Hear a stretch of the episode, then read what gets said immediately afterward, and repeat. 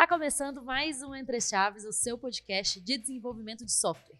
E hoje a gente vai, em mais um episódio da nossa série do Entre Cases, conversar sobre um case muitíssimo interessante. Mas para isso, né? E aí, Champs, como você tá? E aí, Fernandinha? É, esse case de hoje é bem legal, acho que o produto por si só é bem legal, então vamos deixar nossos convidados contar aí pra gente. Exatamente. Então, para contar para a gente um pouco mais, estamos aí com o Dudu, que já veio aqui várias vezes, né, Dudu, no Entre Chaves. Então, se apresenta aí para nós. Eu sou o Dudu, né? Estou como arquiteto aqui da, desse case aqui que a gente vai comentar. Né, já estou aqui na DT há 13 anos, não sei quantos anos já como arquiteto, já perdi a conta é, desses 13, então a gente vai conseguir conversar um pouco. Né, e estamos com a gente aqui também o, o Caio, que é um dos velhos do projeto. E aí, galera, meu nome é Caio, estou aqui na DTI tem três anos, vai fazer três anos em outubro agora.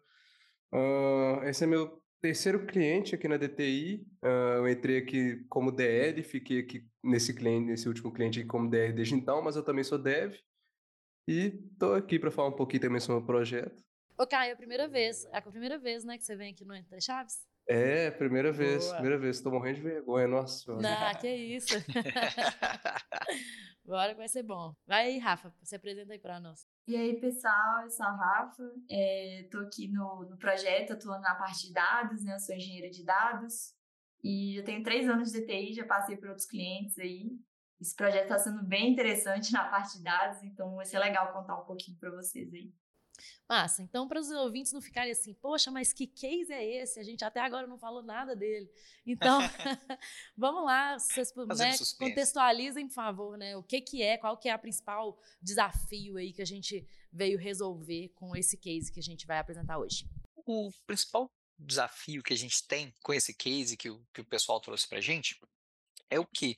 É fazer é, o direcionamento de campanhas de marketing que a gente tem hoje, né, o case é para uma, uma empresa do, do, do segmento de marketing, porque as empresas clientes né, de, de, dessa empresa de marketing, eles tinham uma necessidade de fazer algumas campanhas direcionadas, eh, eles queriam poder gerenciar essas campanhas e eles tinham uma certa dificuldade em como gerar engajamento e, a, e em como fazer isso de forma efetiva e como validar o engajamento dessas campanhas.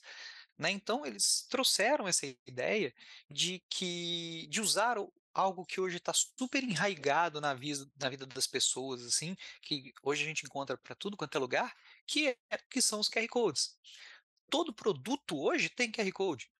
Então a ideia é a gente usar os QR Codes, tipo assim, uma pessoa escanear uma, uma tipo assim, um QR Code numa pasta de dente, hoje, é, no supermercado, ela poder ser direcionada para uma determinada campanha de marketing. Se ela escanear esse QR Code no banheiro da casa dela, ela vai ser direcionada para uma outra campanha, sabe? Tipo assim, é, se for um produto tipo consumível, uma bebida, alguma coisa, se eu escanear ele durante algum evento, durante um Super Bowl, alguma coisa assim, eu posso ter uma campanha específica para aquela localização, né? Se o cara já interagiu com aquela marca alguma vez, eu posso ter uma outra campanha falando, olha, você já interagiu, toma aqui um cupom de 10% de desconto, sei lá, alguma coisa assim, sabe?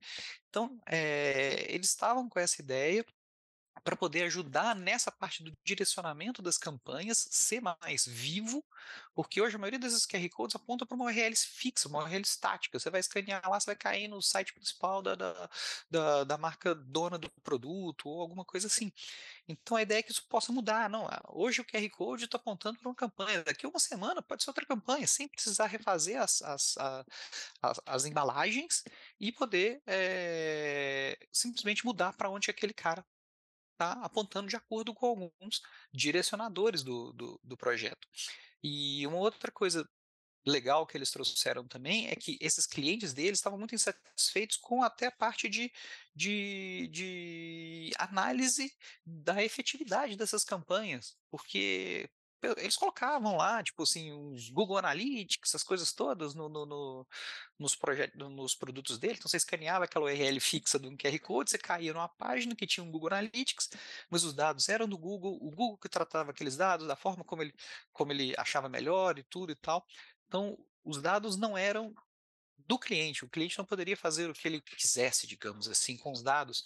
Então, a ideia é que a gente pro, é, pro, é, trouxesse dentro dessa, dessa nossa plataforma também essa parte da análise de dados voltada bem para as necessidades do cliente.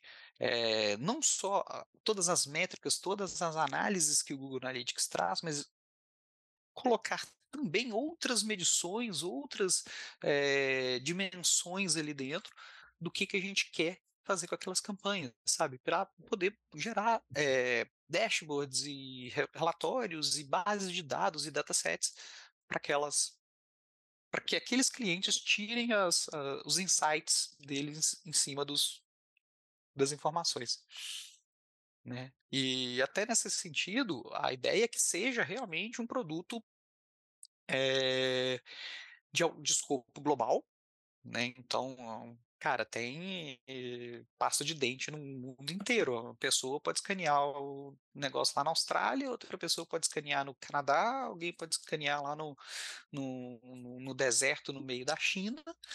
Então, como a gente está falando de experiências, né, de, de, experiências que, que eles querem gerar com aquelas marcas, com aqueles produtos, com aquelas embalagens, são são é um resultado, né? O fato dele escanear aquele QR Code é um resultado que tem que ser atrativo e e, e tipo assim, tem que ser atrativo para aquela pessoa que está escaneando. Então tem que ser um resultado que é bacana, que é interessante, que vai querer ele fazer é, é, interagir mais com aquela marca, outras vezes continuar a interação ali dentro. Então a gente tinha necessidades muito grandes de performance, né? Então essas, essas experiências elas tinham que surgir de forma praticamente instantânea, né? Quando o cara escaneia lá, não posso ficar esperando 10 segundos até abrir uma tela marromeno.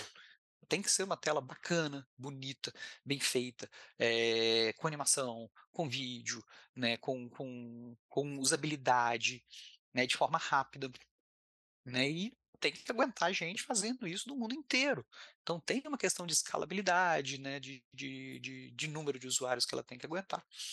Então esses são desafios que a gente tinha que já se precaver desde o primeiro dia.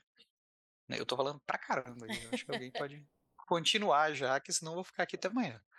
Não, muito legal, assim, o, o, os desafios, né, assim, no primeiro momento você fala, tá, um QR Code que vai me redirecionar para diferentes páginas parece simples no primeiro momento, mas você começa a explicar as particularidades, a necessidade de tornar isso genérico para quantas marcas quiserem usar no mundo ao mesmo tempo, com Exato. domínios diferentes, infraestruturas diferentes, em cenários em que vai ter muito acesso, cenário que vai ter pouco acesso. Você começa a ter uma gama de complexidades, né, que sem contar nessa, desse sistema quase que de recomendação ali, né, que de, de acordo Exato. com o usuário, com a geolocalização, com data, né, com o histórico uhum. do usuário, com tudo isso, a campanha pode ser diferente, né? Você você mesmo acessando um dia e outro deve ser pode ser diferente. Eu acessando e você acessando pode ser diferente. Então, é bem interessante Exatamente. mesmo, né?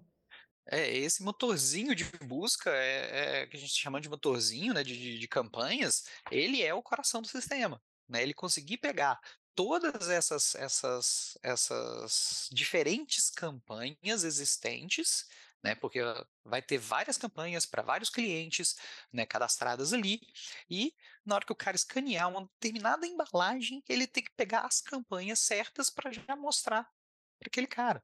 Então, isso já foi um direcionador nosso, até por exemplo, de escolha de tecnologia. Quando a gente foi fazer a construir a plataforma, até por questões de, de, de conhecimento já da, dessa empresa de marketing que trouxe essa necessidade de se fazer os, os, os nossos nossa plataforma, nosso produto em Node, né, que é algo que eles já estão acostumados, que eles têm outros produtos dentro do ecossistema deles, então é mais, seria mais fácil de integrar algumas coisas, tal, tal, tal. E aí a gente até trouxe essa esse porém na hora de fazer esse motorzinho. Falou, olha, beleza, mas se a gente quer algo que vai ter mais facilidade de escalar, mais processamento, porque a palavra-chave nesse motorzinho é processamento.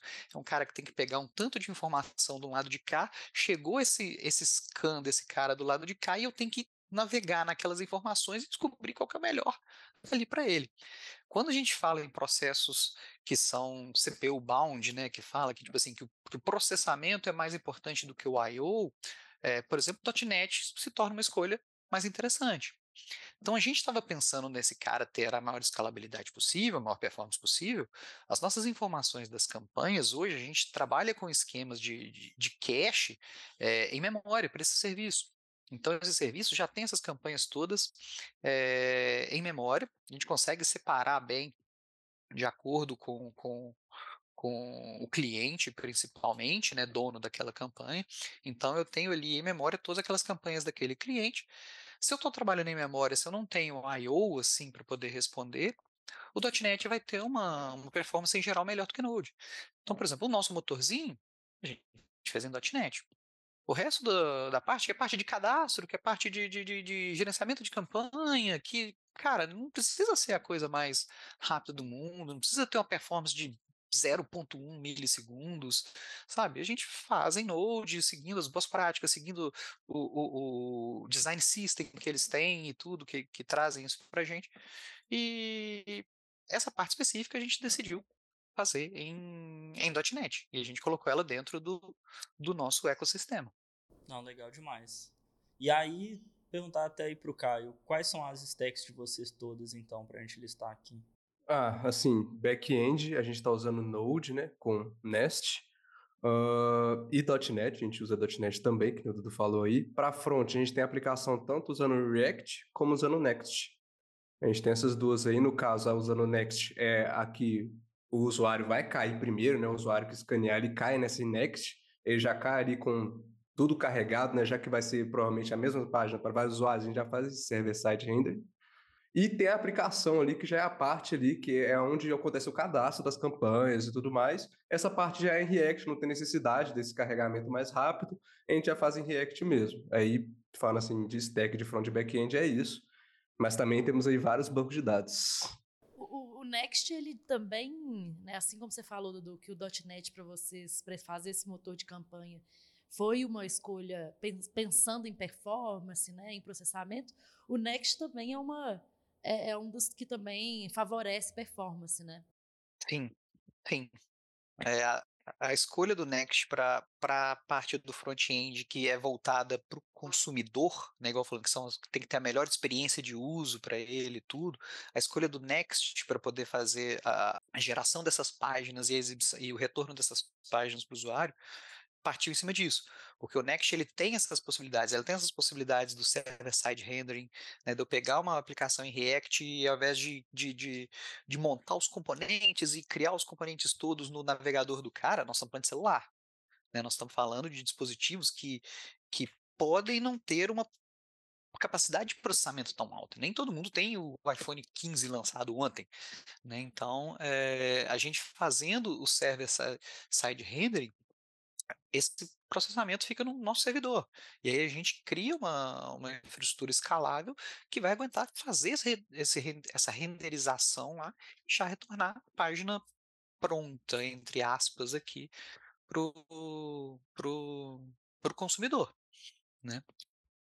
Então, tem, tem, ele tem até uma outra parte que a gente tentou explorar, mas a gente viu que, pela forma como a gente tinha estruturado, não valia tanto a pena, que era usar o Static Site é, é, Rendering. Não é nem Server Side Rendering, não, é Static Site Generation, desculpa. SSG. Tem o SSR e tem o SSG, essas sopas de letrinha que a gente adora colocar aqui. Né? O Static Site Generation é ele, ao invés de porque o static site rendering ele vai gerar a página no momento da requisição. Na hora que o usuário escanear, eu quero retornar aquela página, é, ele vai gerar aquela página naquela hora. O static site generation ele gera as páginas antes de qualquer pessoa escanear. Ele já pega todas as possibilidades de página do seu site e gera elas e deixa elas prontas ali. Então, quando você escaneia, você já recebe aquela página pronta. A gente começou com isso, a gente colocou isso no, no, na nossa primeira versão, né, com essa Static Site é, Generation. Mas a gente foi vendo algumas coisas que a gente foi tendo algumas, algumas dificuldades é, por exemplo, com o nosso CDN, porque tudo nosso flui através de um CDN, depois a gente discute mais o porquê dessa parte, e aquilo ali estava atrapalhando um pouco na forma como o cache desse CDN era gerado, então versões novas daquela página tinha que ficar invalidando o cache a todo momento, e até alguns, algumas informações que eram um pouco mais dinâmicas, que eu não conseguiria gerar aquela página 100% de antemão. A gente foi percebendo, à medida que as nossas é, necessidades de negócio foram mudando e tudo, a gente viu que a gente não ia conseguir gerar todas as páginas de antemão, então a gente passou para o server-side rendering. Fala, cara, vamos ao invés de gerar a página 100% de antemão, deixa gerar a página só na hora que o cara renderizar, porque aí é a hora que eu consigo ter todas as informações necessárias para gerar aquela página. Eu não conseguiria gerar a, a, o número absurdo de páginas que eu precisaria gerar para contar com todas as possíveis permutação, permutações né, de, de, de conteúdos a serem exibidos por uma pessoa. Então, por isso que a gente teve que parar o, o Static Site Generation e voltar para o Server-Side Rendering. Voltar não, ir, né? Porque a gente nunca tinha ido. É, o próprio Google Lighthouse, né, ele tem algumas métricas de medição de desempenho, performance das páginas. Vocês chegaram a usar alguma coisa assim para conseguir criar métricas ou metas assim de desempenho, por exemplo, para vocês? É, por enquanto não. A gente ainda não, não tem essa parte do, das métricas de desempenho da, de cada pedacinho das páginas internas ali, é, a gente está partindo muito uma abordagem bem MVP. Né? Então, tipo assim, começa com determinadas partes, vamos atacar as principais dores e tudo. Então, a gente primeiro está fazendo uma parte que vai ser, é, que vai garantir escalabilidade da solução ao longo do tempo. Se a gente começar a, a vender essa plataforma para vários clientes e tudo, a gente ter essa resposta rápida. A gente tem a parte de monitoramento de performance e métricas é, voltadas para toda a parte de back-end, que a gente entende que a principal possibilidade de gargalo nossa é exatamente nesse motorzinho né, de conseguir responder rápido os conteúdos necessários é, no momento necessário. Então, o nosso foco de performance hoje está mais voltado para a parte mais back-end do que a parte de performance de, de, da página em si, de medições de execuções do front-end em si. Né? E aí, o back-end, a gente tem N é, é, ferramentas já para isso, métricas que a gente mesmo gera, é, próprio Application Insights, com as, próprias, com as métricas já padrão do Application Insights, né, porque a nossa stack de nuvem é Azure, né, então a gente usa tudo da Azure, então por isso que a gente não, não foi ainda para o Lighthouse. Não, legal. É, bom, com toda essa história do produto, me surgiram algumas dúvidas, né? É, primeiro, como tornar essa experiência genérica, né? Você vai ter várias marcas ali usando, cada uma querendo uma experiência diferente, né? De navegação ali, né? De campanha e tal. E imagino que vocês, obviamente, não vão construir um front-end para cada novo cliente que quiser usar desse produto, né? De criar uma campanha lá no QR Code e tal. Então, como construir isso de uma maneira tão genérica a ponto de atender qualquer nova marca que quiser usar dessa ferramenta de vocês? Ah, bom, primeiro que assim, a gente tem que começar um pouquinho lá de trás, a gente meio que faz um sistema de criação de infra on demand, né? Então, se chegar ali, por exemplo, uma nova marca, a gente vai ter ali uma nova infra sendo criada, com um novo banco sendo criado, com ali, tudo ali sendo criado especificamente para para essa marca, porque a gente não quer ter, inicialmente misturar os dados de uma com a outra e provavelmente uma marca não quer ter seus dados misturados com os dados de outra marca. A partir disso, o que a gente tem feito também atualmente, né, como a gente faz integrações aí com CMS, a gente está construindo agora uma camada que chama é, camada de anticorrupção, que é uma camada que vai tornar a gente agnóstica CMS. Então, por exemplo, a gente está usando um, um CMS da marca X. Se chegar um dia outra marca e quiser usar um outro CMS da marca Y, a gente vai, já vai tá, ter uma camada ali que a gente comunica, que a gente não vai precisar de fazer muita alteração ali, praticamente quase nada, para a gente poder se comunicar com esse novo CMS da marca Y. E o front ele já está ali preparado para receber sempre os mesmos formatos de dados. Então, contanto que a gente envia ali os mesmos formatos de dados, a gente vai estar tá ali dando experiência para o usuário, a mesma experiência que a gente quer. Isso é um, um dos requisitos, porque as marcas, os clientes, geralmente têm os seus CMS, né? tem os seus Content Management System. Então, as campanhas de marketing que, que, que uma Dell da vida, que uma Coca-Cola da vida, que uma Kellogg's da vida, que eles fazem, que essas empresas todas fazem, é, eles geralmente usam alguns, algumas ferramentas de, de, de, de, de, de gerenciamento de conteúdo né? Seja ela um Adobe, SharePoint, ou o que quer que seja, para poder fazer esses direcionamentos. Então, isso é o que a gente sabe que vai ter dentro dessa nossa plataforma. Por isso que, que, que o Caio comentou que a gente está preparando para ter essa multitude de CMS. Hoje a gente começou com um CMS, que é o primeiro CMS do nosso primeiro, é, da nossa primeira entrega, e a gente está preparando essa camada de corrupção para, cara, traz outros CMS, essa camada de corrupção vai definir uma API única, onde todas as comunicações entre esse CMS e a nossa plataforma e da nossa plataforma com esse CMS é, vão seguir essa API. Porque aí o nosso front-end do consumidor, cara, ele não vai precisar ir diretamente no CMS para buscar, ele não precisa saber como é que são os meandros de cada um dos CMS. Existe uma forma de comunicação única e padronizada, onde ele consegue pegar essas, essas, tudo que ele precisar. Né? E aí, a, a, foi mal, esqueci de comentar uma coisa, que até na questão de, de conteúdos diferentes a serem exibidos, a gente está partindo também para uma abordagem de templatização. A gente cria diferentes templates de, de conteúdo. Então, quando a gente vai criar uma campanha de marketing, eu posso falar: estou criando uma campanha aqui com conteúdo do tipo A. É um conteúdo que vai ter uma imagem de fundo, um botãozinho aqui embaixo, um textinho aqui, alguma coisa assim. Eu vou ter conteúdo. Aí eu posso criar um conteúdo que vai ter um template do tipo B. Ah, ele não vai ter botão, é só um vídeo, alguma coisa assim. E a gente até tem conteúdos que são, tipo assim, externos. É um template do tipo externo. Ele é o quê? Ele é só um link para uma página externa se não quiser usar essa nossa infraestrutura. Então, é simplesmente renderizar, pode ser no iframe, pode ser abrindo uma nova aba, em cima daquilo, daquilo ali. Legal.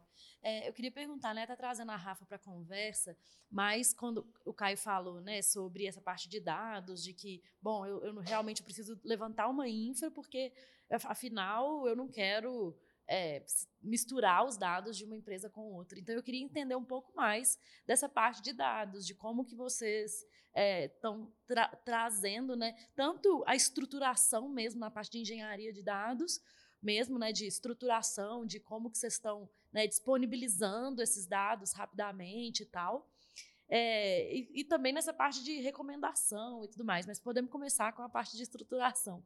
Então, Rafa, conta aí para nós como que que tá essa parte de dados? É, indo para esse caminho de analytics, né, o nosso principal desafio nesse projeto, é, um deles é a grande volumetria, que é que é a nosso, nosso sistema espera, né, dado que a gente vai trabalhar com grandes clientes, é, grandes campanhas de marketing, né, grandes eventos. É, então, a gente tem que construir uma plataforma que seja escalável, é, à volumetria de dados. E a gente tem outro desafio que é o nosso dado estar é, espalhado em vários bancos, né? Como a gente tem um banco para cada, é, para cada organização, para cada cliente, acaba que a gente tem aí um volume considerável de dados que estão espalhados nesses bancos. Hoje, é, esses bancos eles são MariaDB, é, eles foram escolhidos é, principalmente por conta da ferramenta que a gente está utilizando para fazer o traqueamento de dados. É, hoje essa ferramenta é o Matomo, é, que foi escolhido por alguns requisitos é, muito relacionados a requisitos legais, né, de GDPR. Então acaba que o Matomo foi a ferramenta que mais se adequou para fazer esse traqueamento de, de comportamento do usuário dentro da plataforma, de é, métricas de uso. E a gente tem o MariaDB, que foi o banco escolhido é, para ser utilizado para armazenar esses dados do Matom. Né? Então, hoje a gente tem esse cenário. MariaDB, opa, Maria, desculpa, desculpa, rapidão, mas MariaDB é um banco relacional, né? Isso, exatamente. Eu estou falando atualmente das nossas fontes de dados. Tá, beleza.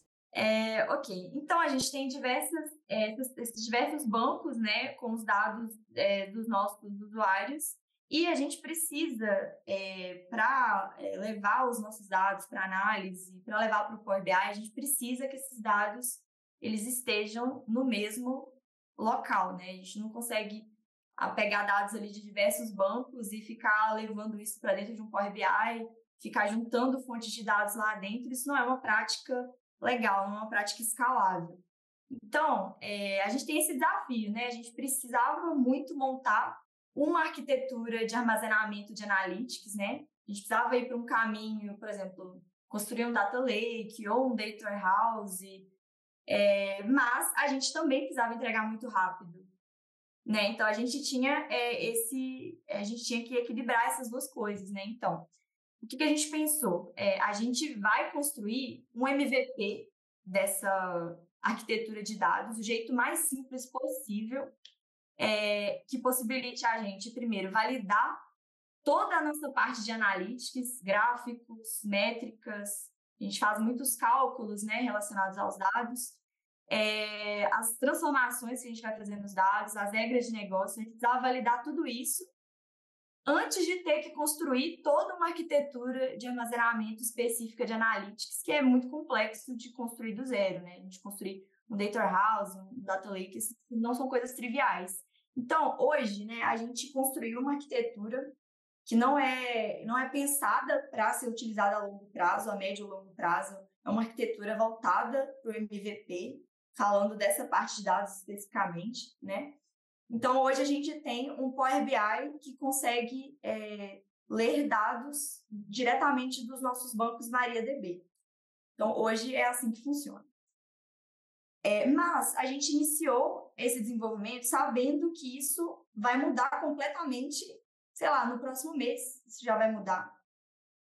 Então, como que a gente vai reduzir ao máximo o nosso retrabalho, né? Se a gente hoje está construindo é, os, os, nossos, as nossas visualizações do Power BI lendo direto do MariaDB, né? A gente está utilizando aí é, views do, do, dentro do banco, né? Que vai ter todas as nossas regras de negócio, e afins, né? Então a gente precisava é, construir algo que a gente não fosse simplesmente descartar, é, jogar fora, assim que a gente tem um, um data lake, por exemplo. É, e aí, basicamente, né, a gente conseguiu reduzir esse retrabalho ao máximo implementando uma ferramenta chamada DBT? Que é uma ferramenta, é, chama a DBT, sigla para Data Build Tool, que possibilita que a gente construa essas transformações de dados, que a gente consegue, consegue aplicar nossas regras de negócio, calcular nossas métricas, é, utilizando aí é, duas linguagens, né, o SQL e o Jinja, que possibilita a gente usar Python. Então, a gente consegue é, desenvolver toda essa parte de área de dados usando o DBT. O DBT, ele tem, é, a gente pode aplicar nele diferentes fontes de dados e diferentes é, destinos.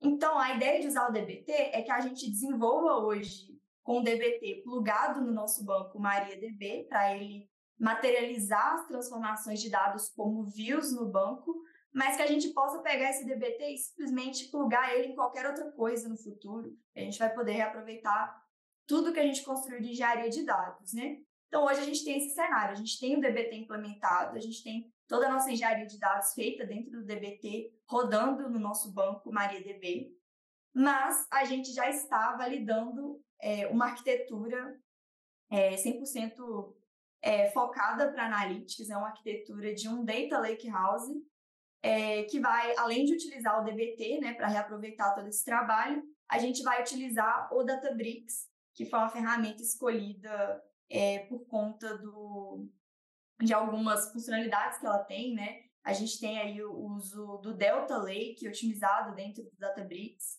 o Spark também otimizado. Ela é uma plataforma completa, então ela tem diversas outras funcionalidades, como Data Catalog, ela possibilita a gente trabalhar com uma volumetria muito grande, então ela é escalável. E é um ponto interessante é que como a DT tem uma parceria com a Databricks, eles estão nos ajudando a montar essa arquitetura, a precificar a arquitetura, então está é, tá sendo bem legal trabalhar junto com eles aí nessa evolução. É muito massa que assim O Dudu tinha falado que o, o, coração do projeto aí é o motorzinho de, de, de targeting, né, das campanhas e tal. Mas eu diria também que talvez tenha dois corações aí, então, porque não adianta né, a gente abrir rápido ali, gerar uma boa interação do usuário ali com, com, com as campanhas e não saber depois o que, que aconteceu. Né? Será que os clientes estão usando da maneira que a gente espera? Será que está gerando uma ação de compra? Será que está gerando o resultado que a gente queria? Então, assim, é, se é possível isso, acho que tem dois corações aí nesse projeto, que é, primeiro, fazer com que o usuário tenha essa experiência rápida para ele é, ser incentivado a ter essa ação né, de, de marketing das campanhas. E segundo, a parte de dados para a gente conseguir interpretar essas informações, porque pelo que eu entendi, não são informações triviais também, eles coletam quanto tempo o usuário passa na, na tela, onde que ele, que ele clica, uhum. quais são os comportamentos específicos ali do usuário e tal. Então essa parte é muito importante também. É, e achei, achei bem interessante também esse, né, essa história que você contou, Rafa, junto com o que o Dudu e o Caio já tinham contado antes, justamente porque nos, nos mostra um exemplo muito claro de utilização de dados para realimentar o, o, desenvolvimento, né? De como eu estou é, criando um analytics para realmente avaliar a minha campanha, para ver se ela está sendo efetiva, para melhorar a minha campanha.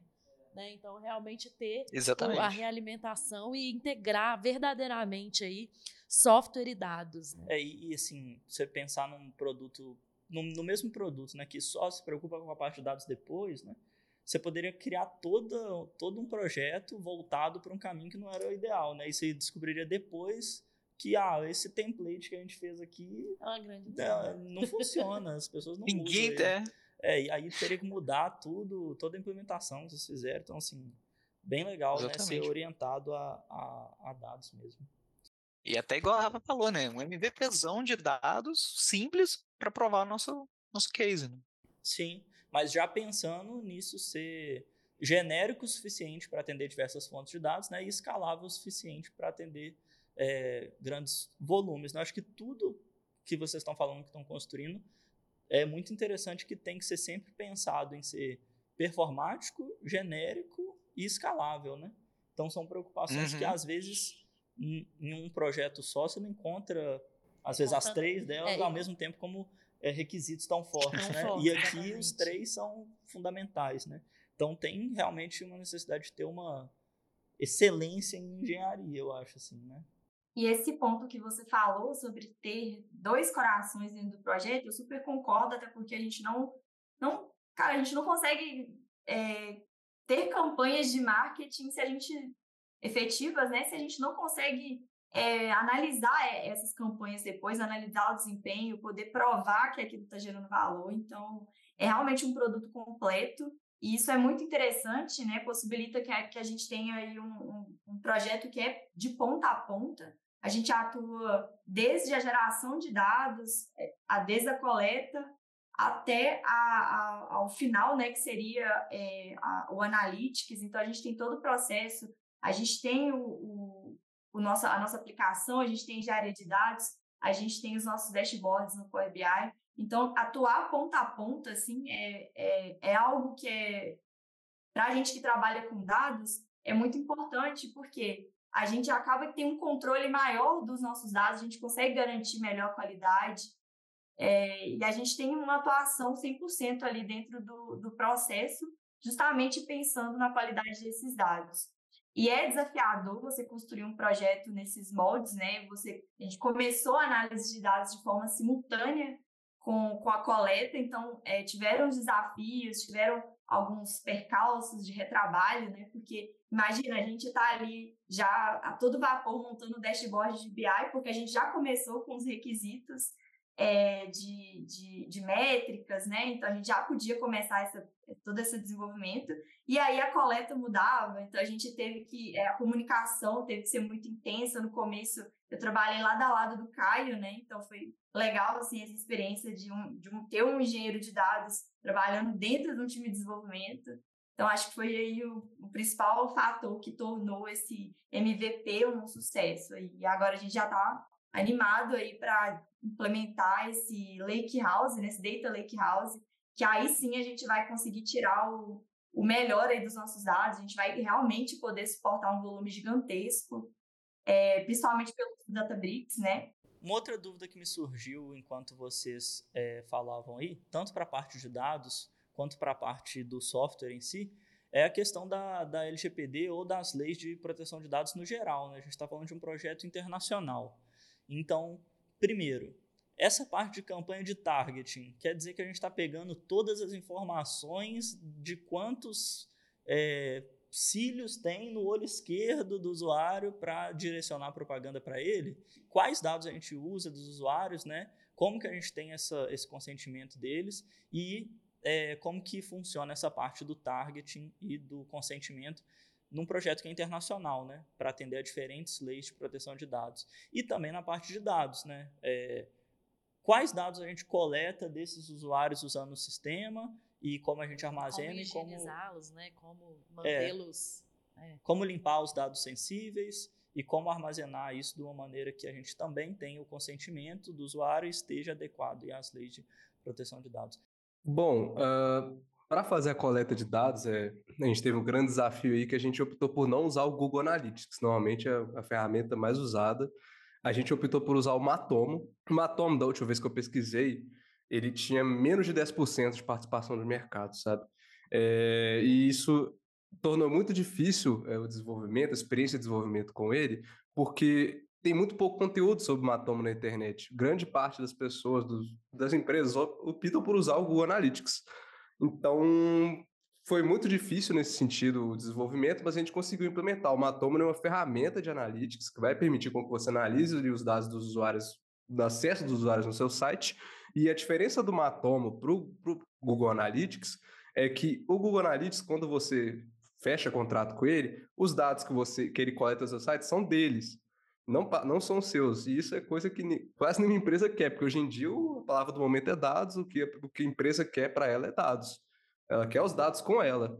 E o Matom foi uma escolha que a gente fez. O Matom é o que a gente usa para fazer a coleta de dados. Uh, só que a gente não chega a coletar assim, os cílios que o cara tem. Atualmente não a gente tem algumas esquerda, formas a gente só quer o cílio direito, né? Só o é, direito. Não é assim. A gente tem algumas formas de target, né? Quando a pessoa pode, quer ali fazer um target uma campanha, ela pode escolher ali, ah, eu quero que essa campanha caia em, tal, em determinados dias, segunda, quarta, sexta, de 9 às 18, só horário comercial, eu quero que essa campanha caia só em determinada cidade, só em determinado país, a gente pode, a gente coloca mais nesse sentido, de localização, horário, dia, os targets são feitos mais nesse sentido.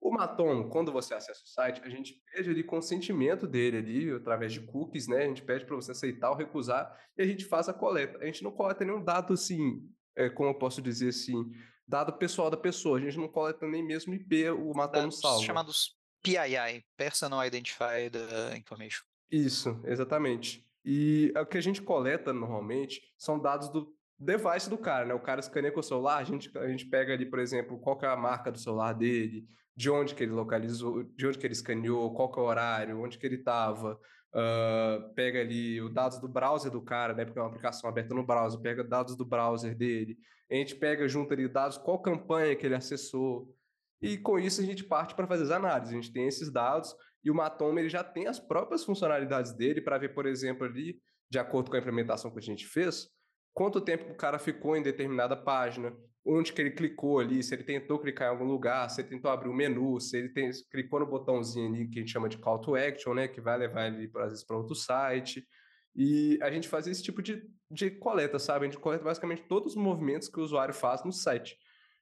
Uma vez que o usuário quer deletar esses dados, quer anonimizar, a única coisa que a gente faz ali é tentar, de alguma forma, ali, mudar a referência que a gente tem dos, dos dados do cara. Por exemplo, o ID. A gente muda o ID que o cara tem ali para um ID que a gente não tem conhecimento. E aí a gente meio que anonimizou. A gente tira os cookies ali do navegador dele ele começa ali, ele é um novo usuário para a gente. Uh, eu dei um overall, assim, sobre a coleta. Então, basicamente, vocês não têm nenhuma dificuldade com lei de, leis de proteção de dados, né? Porque os dados não são pessoais, como vocês contaram, né? Exatamente.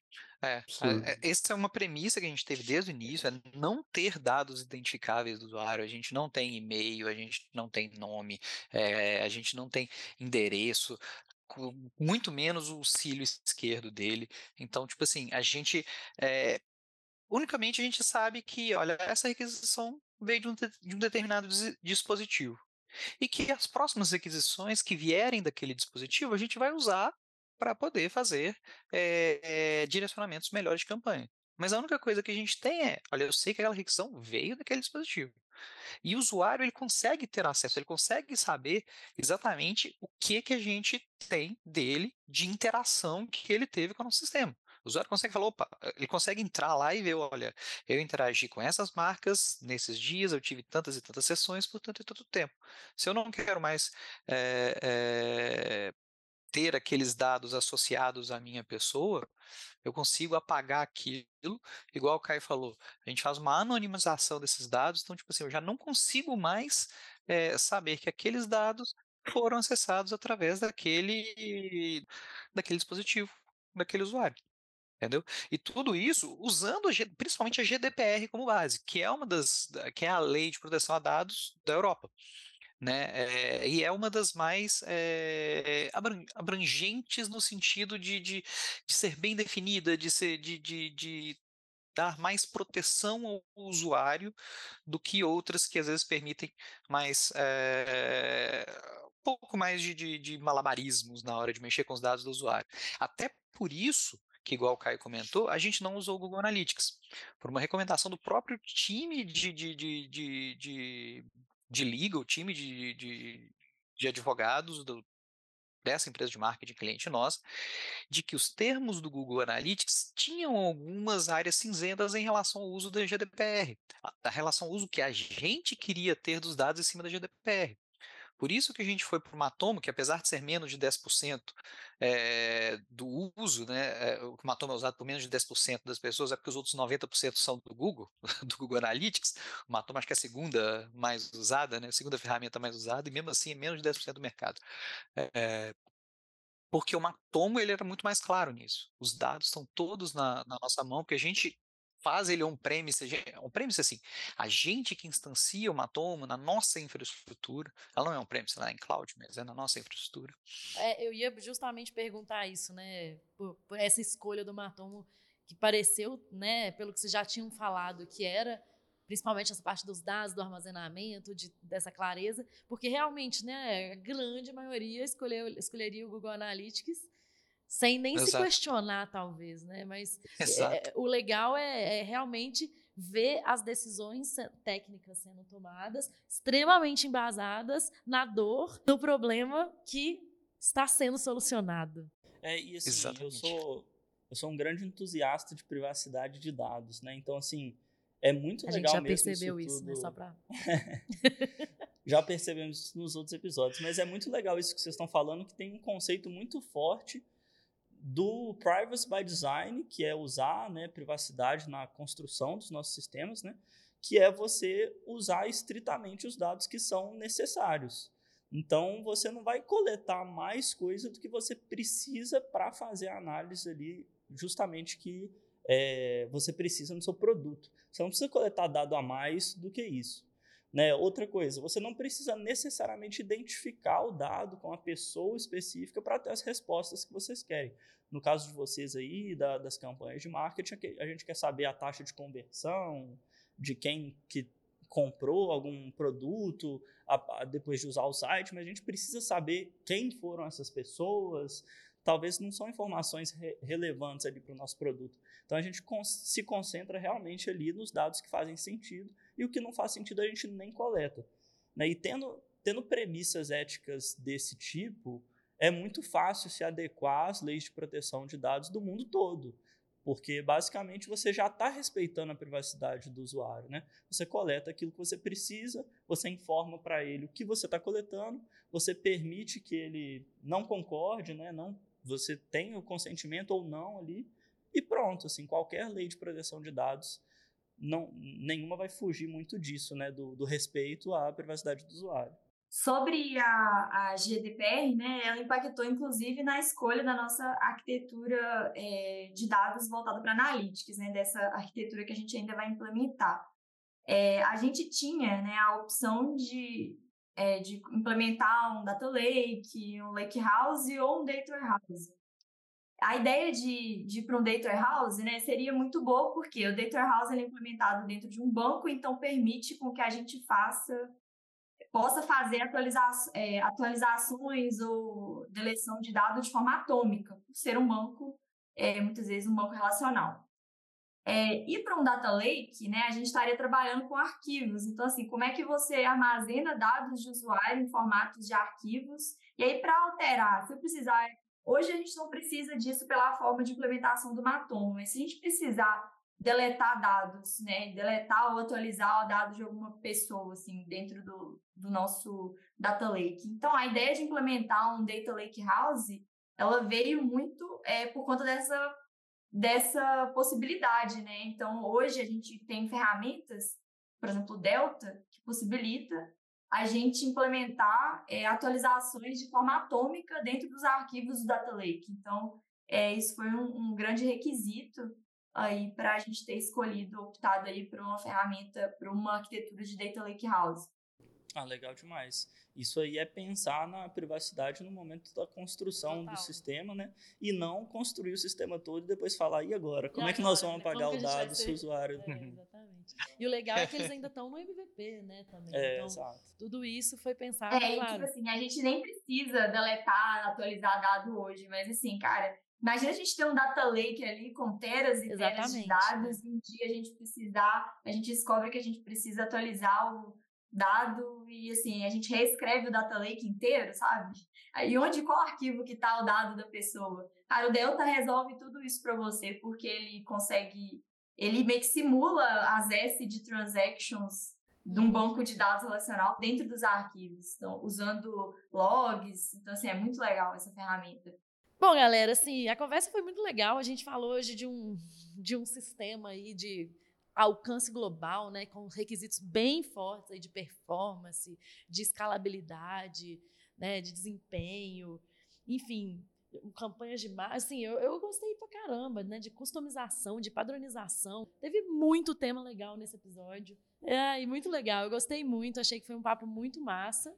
E queria agradecer todo mundo, né, vocês e nossos ouvintes por nos escutarem até aqui. Valeu, galera. Muito obrigado, pessoal. Valeu. Gente, obrigado, viu? Valeu, gente. Até a próxima. Valeu, gente. Até a próxima. Tchau.